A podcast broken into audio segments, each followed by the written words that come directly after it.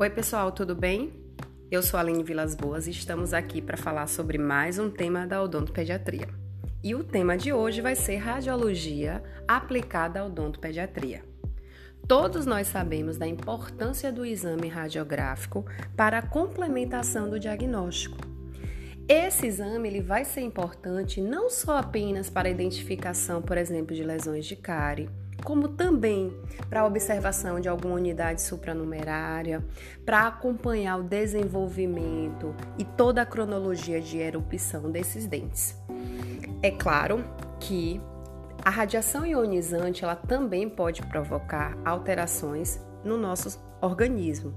E para isso, medidas de radioproteção devem ser utilizadas para minimizar ou até anular esses riscos. E quais são essas medidas? Principalmente a utilização de barreiras como o colete né, de chumbo e o colar de tireoide, assim como também utilizar filmes ultra rápidos e utilizar durante o exame a menor, o menor tempo né, possível e que seja efetivo. É, quando a gente pensa na realização desse exame, Sabemos que é muito difícil, muitas vezes complicado a realização desses exames, até mesmo em adulto. Alguns sentem desconforto, né? Às vezes a utilização dos posicionadores incomoda, alguns têm ânsia de vômito. Imagine isso quando trouxemos essa esse exame para a criança que tem uma cavidade bucal muito menor e que às vezes a adaptação comportamental também não ajuda. Então, para isso, foram desenvolvidas algumas técnicas que podem auxiliar nesse, na execução do exame radiográfico. E aqui iremos abordar quais as melhores técnicas para cada faixa etária. Por exemplo, a faixa etária de 0 a 3 anos, que são crianças muito pequenas, às vezes com dificuldade em sentar, ficar posicionada. Alguns nem sentam ainda, porque se a gente pensar né, no bebê, ele é ainda de colo. Então, nesse caso, será precisa a utilização do responsável, que é a mãe, o pai, quem estiver acompanhando, para ajudar na execução desse exame. E para a realização da técnica, quais seriam as técnicas sugeridas? Para a avaliação da região anterior, tanto da maxila como da mandíbula, é, o recomendado é que seja utilizada a técnica de Mankoff.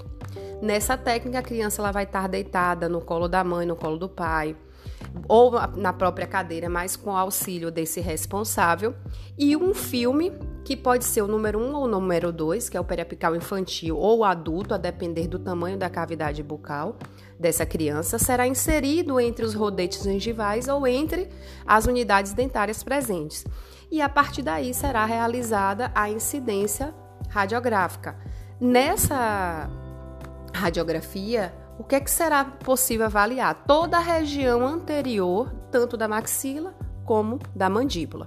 E se for necessária a utilização ou a verificação dos molares, poderá ser utilizado o periapical ou aquele periapical modificado com rolinho de algodão. Já na faixa etária de 3 a 6 anos, essa criança ela já consegue um melhor posicionamento, então a técnica recomendada é a técnica de Randall modificada, em que a criança é semelhante à técnica oclusal, porém vai ter mudança na, na questão do filme, que o que vai ser colocado vai ser o filme periapical número 2, que é o periapical adulto, e a, pode ser utilizado tanto na maxila quanto na mandíbula, e teremos uma incidência semelhante né, à angulação da radiografia oclusal, e teremos uma visualização de toda a arcada anterior da criança. E para complementação, dos molares, poderá ser utilizada a mesma técnica de 0 a 3 anos, que seria o apele apical tradicional ou com modificada com o rolinho de algodão.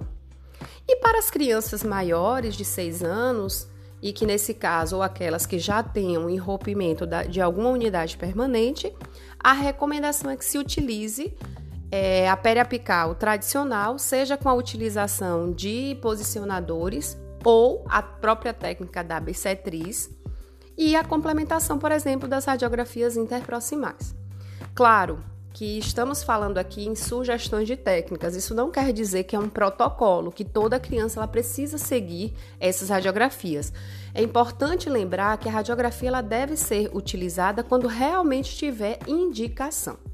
Outra é, forma, né, outra técnica utilizada, que é a panorâmica, essa radiografia vai nos permitir uma avaliação mais ampla, né, tanto das unidades dentárias como da região do seio, da face, é, da região orofaringe, né, do espaço orofaríngeo.